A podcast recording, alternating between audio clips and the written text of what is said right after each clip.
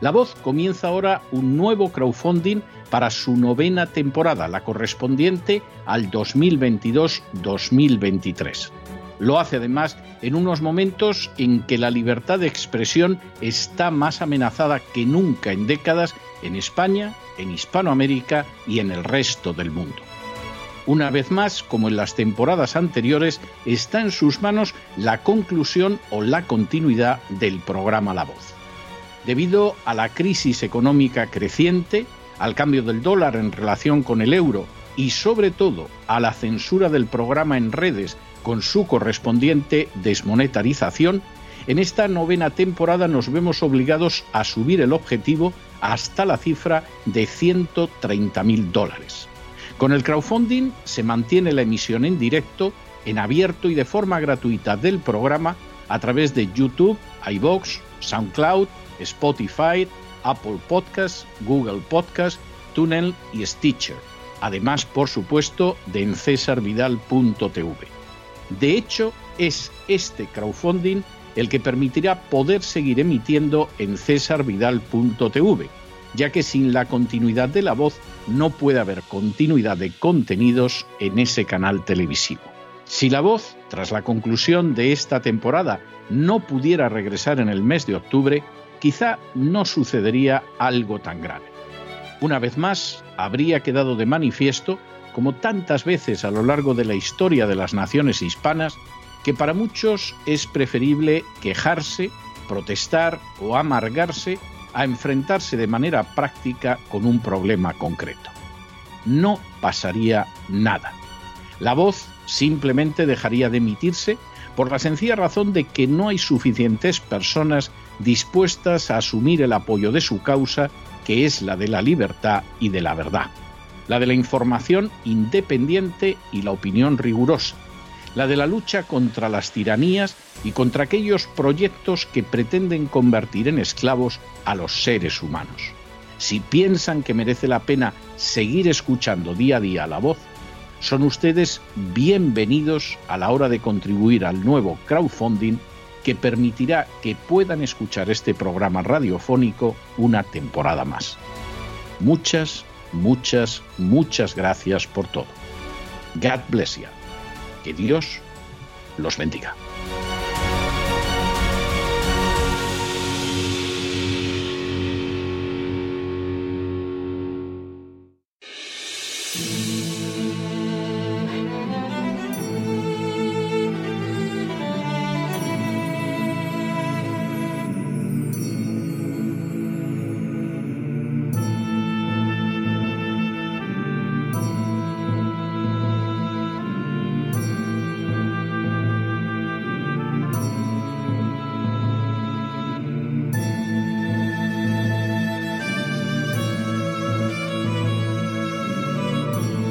La voz con César Vidal, desde el exilio.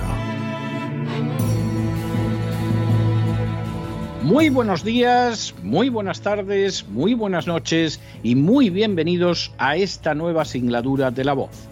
Soy César Vidal, hoy es el lunes 6 de junio de 2022 y me dirijo a los hispanoparlantes de ambos hemisferios, a los situados a uno y otro lado del Atlántico y como siempre lo hago desde el exilio.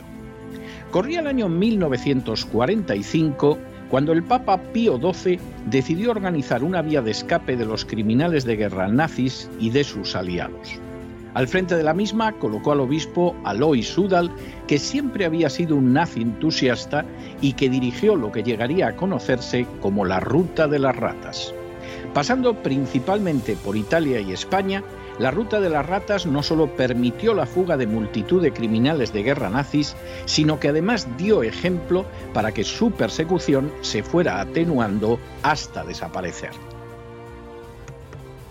Así, en el año 1998, documentos desclasificados en Estados Unidos permitieron saber que en 1952 el Cuerpo de Contrainteligencia del Ejército de los Estados Unidos había elevado un informe en el que, de acuerdo con los puntos de vista de la CIA, había insistido en que, literalmente, la persecución de esos criminales de guerra ya no es considerada de interés principal para las autoridades de Estados Unidos. Se daba inicio así a un proceso de estrecha colaboración entre los nazis y la OTAN. En las últimas horas hemos tenido nuevas noticias sobre la colaboración realizada durante décadas entre los nazis y la OTAN. Sin ánimo de ser exhaustivos, los hechos son los siguientes. Primero, de manera acelerada, al iniciarse la Guerra Fría y en algunos casos incluso antes, Estados Unidos decidió colocar a su servicio a criminales de guerra nazis, procurando que se dictaran sentencias muy leves contra ellos, que se les librara de cualquier acción judicial y que se blanqueara su pasado. Segundo, así, en 1953, cuando tuvo lugar una petición en el legislativo relacionada con el paradero de Adolf Eichmann, que había dirigido las deportaciones de los judíos hacia los campos de exterminio, la CIA respondió que no se encontraba entre sus funciones la de perseguir a criminales como Eichmann. Incluso se comunicó a las autoridades de la policía de Salzburgo que no era deseable la detención de Eichmann, quien finalmente, en 1960, fue secuestrado, juzgado y ejecutado por el Estado de Israel. Tercero, un caso similar fue el del mayor general Reinhard Göhlen, antiguo jefe de la contrainteligencia hitleriana en el este de Europa, que en el año 1946 ya fue empleado por la inteligencia de Estados Unidos para establecer la Göhlen Organisation, que funcionaría desde 1946 a 1956 para ser sustituida por la BND o Servicio de Inteligencia de Alemania Occidental, que fue presidido por Gellen desde 1956 hasta su retiro en 1968. Cuarto, la ocupación formal de Alemania Occidental concluyó en 1955, solo después de que Alemania accediera el año anterior a entrar en la OTAN, lo que permitió que pudiera tener un ejército de medio millón de hombres y que volviera a fabricar armamento. Quinto, entre los antiguos nazis integrados en la OTAN estuvo Adolf Heusinger, que sirvió como jefe de operaciones del Alto Estado Mayor del Ejército nazi de 1938 a 1944, cuando fue nombrado jefe del Alto Estado Mayor. Adolf Heusinger nunca fue juzgado y se convirtió en el presidente del Comité Militar de la OTAN entre los años 1961 y 1964. De manera llamativa, su cargo coincidió con una oleada de asesinatos dirigidos contra el general de Gaulle, partidario de mantener la independencia de Francia de la OTAN. En esos intentos de asesinato estuvo implicada la Red Gladio. Sexto, fue también el caso de Hans Speidel, un general nazi que supervisó la integración del ejército alemán en la OTAN y que fue el jefe supremo de las fuerzas de tierra de la OTAN en Europa Central desde el año 1957 al año 1963. En 2014, Der Spiegel publicó que tanto Hoisinga como Speidel formaron parte de la Snetztruppe, un ejército secreto e ilegal constituido en 1949 en Alemania por veteranos de la Wehrmacht y de las Waffen-SS. Séptimo, fue también el caso de Johannes Steinhoff. Veterano de la aviación nazi, Steinhoff fue el representante militar de Alemania en el Comité Militar en 1960, sirvió como comandante de las Fuerzas Aéreas de la OTAN en el centro de Europa en 1965 y 1966 y fue presidente del Comité Militar de la OTAN de 1971 a 1974. Octavo, fue también el caso de Johann von Kilmanseck, oficial del Estado Mayor del Mando Supremo de la Wehrmacht de 1942 a 1944. Von Kilmansek fue teniente general del Mando Supremo de la OTAN de las Fuerzas de Tierra en Europa Central y comandante en jefe de las Fuerzas de la OTAN en Europa Central de 1967 a 1968. Noveno. Fue también el caso de Jürgen Benecka, antiguo general de la Wehrmacht, que fue comandante en jefe de las fuerzas de la OTAN en Europa Central de 1968 a 1973. Décimo.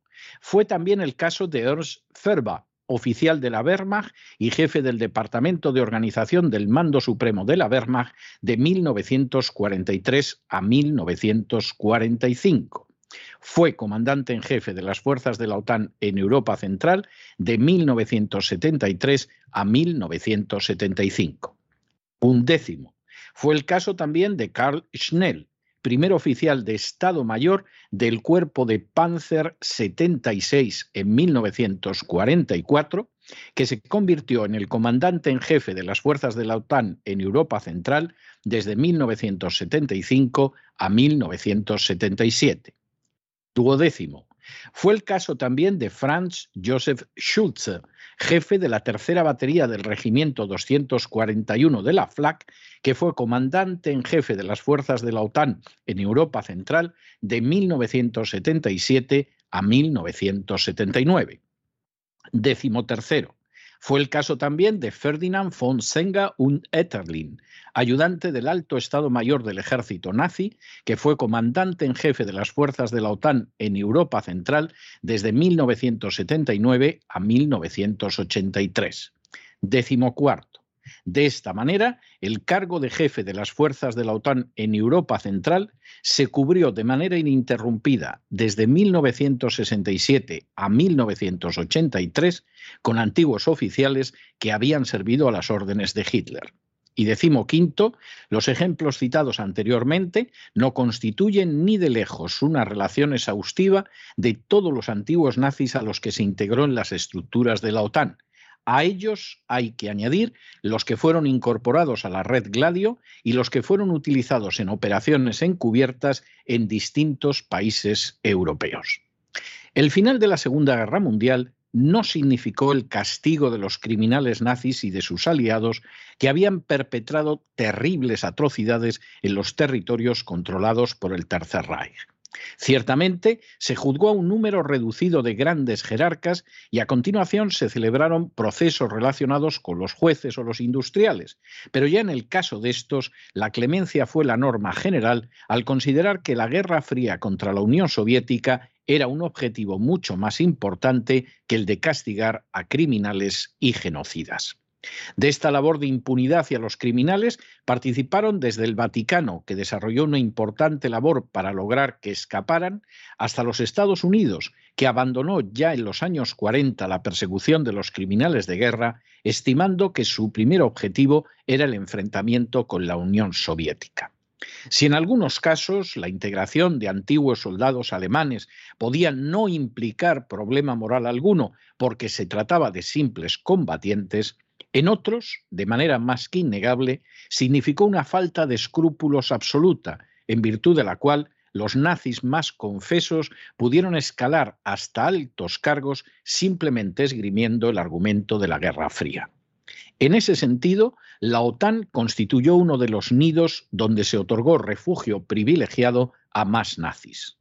No se trató solo de las operaciones clandestinas o de los atentados terroristas protagonizados por entidades relacionadas con la OTAN, sino también de cargos militares más que relevantes. Que las fuerzas de la OTAN en Europa Central estuvieran a las órdenes de antiguos nazis durante décadas deja de manifiesto la carencia de escrúpulos morales de la organización y que finalmente esos nazis desaparecieran solo por razones biológicas no puede sino causar inquietud.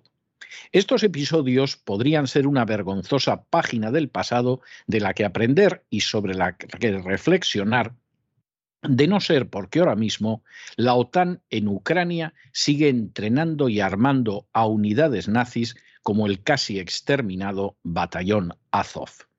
Que a estas alturas de la historia Occidente olvide el horror del nazismo y que además arme, entrene y legitime a nazis con la esperanza, como en los años 30, de que sirvan de punta de lanza para destruir Rusia, constituye un hecho de inmensa gravedad.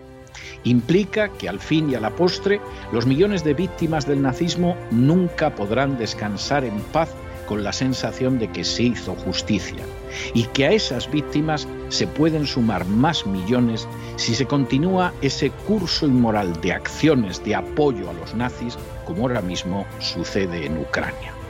Pero no se dejen llevar por el desánimo o la frustración Y es que a pesar de que los poderosos muchas veces parecen gigantes, es solo porque se les contempla de rodillas y ya va siendo hora de ponerse en pie. Mientras tanto, en el tiempo que han necesitado ustedes para escuchar este editorial, la deuda pública española ha aumentado en más de 7 millones de euros y por si no lo sabían, una parte ha ido a financiar a los criminales nazis del batallón Azov en Ucrania. Muy buenos días, muy buenas tardes, muy buenas noches. Les ha hablado César Vidal desde el exilio. Que Dios los bendiga.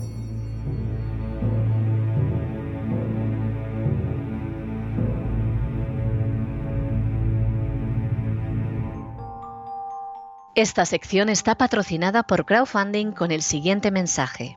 Nuestro Señor Jesucristo, el único Dios verdadero, es misericordioso y nuestro Salvador.